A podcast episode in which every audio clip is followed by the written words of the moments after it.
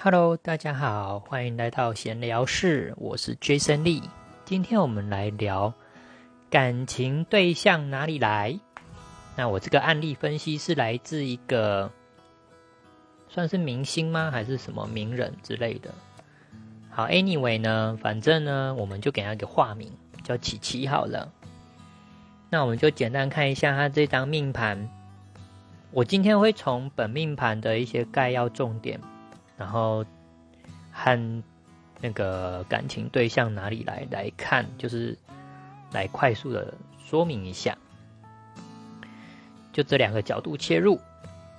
好，他的命宫呢，这个琪琪的命宫做太阴星，对宫是太阳，太阴刚好在落在太阴星的旺位，而太阳也是在太阳的旺位，所以呢，他这个会蛮有女性特质的，而且他在外面呢。也会表现的想要照顾人，然后也会给人有一种权威感，然后，所以这是一个他基本的命宫跟迁移宫的一个特质。那因为他命宫有擎羊星，代表他这个人个性可能也是蛮蛮果决的，好，然后对一些事情脾气，好也是很很有他自己的呃风格。好，那他的身宫在夫妻宫，代表他一生追求的价值也是感情。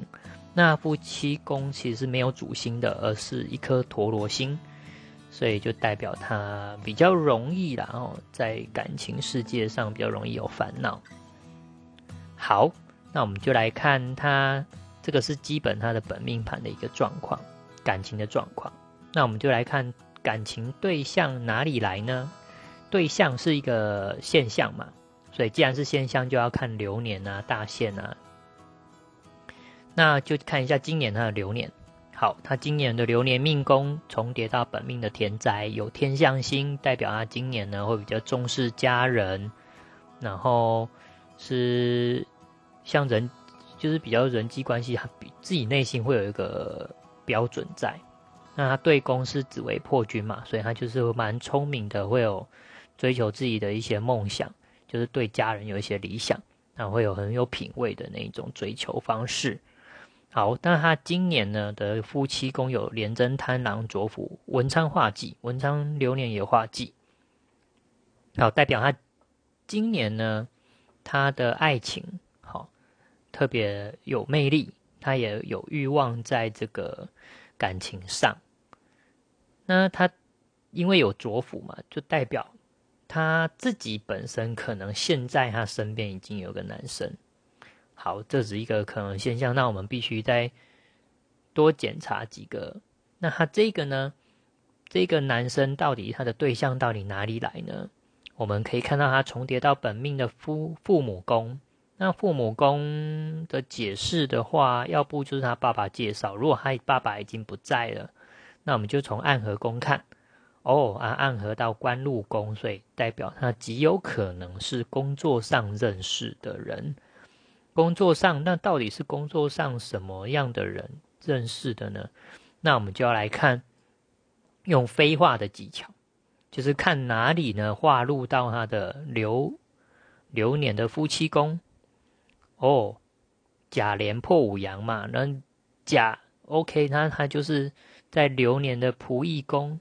哦，飞化好化入到他的流年的夫妻宫，那因为他的流年仆役宫重叠到本命的财帛宫嘛，所以就代表是说他的朋友应该是他在外面的朋友啊，跟跟他是有金钱往来，而这个金钱往来造成他有工作呃上的因为。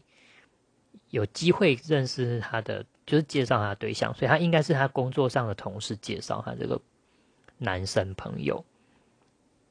好，这个男性朋友呢，因为他今年的夫妻宫有化忌，是文昌化忌，代表他的理智比较嗯空缺。那理智比较空缺，代表的意思是说。他也比较容易找错人啊，因为他有个忌，会个画忌嘛，就是有空缺啊。当你觉得对感情有空缺的时候，你就急着想填补这份感情，就比较容易可能会急着呃去找错人。然后这就是今天我们简单快速案例分析一下这位琪琪，哦，化名为琪琪的的人，哦，这个女生，那她的感情对象哪里来？我们就可以知道，哦，很快速的从暗合工的方式，然后叠宫的方式和飞化的方式，快速的知道，哦，应该是工作上的同事，因为财务来往财务金钱的往来而让他啊。推荐哈，或者是介绍这样一个男生给他，那这个男生可能对这个琪琪来说不是对的人。OK，今天就到这边了，那我们下次见啦，See you next time。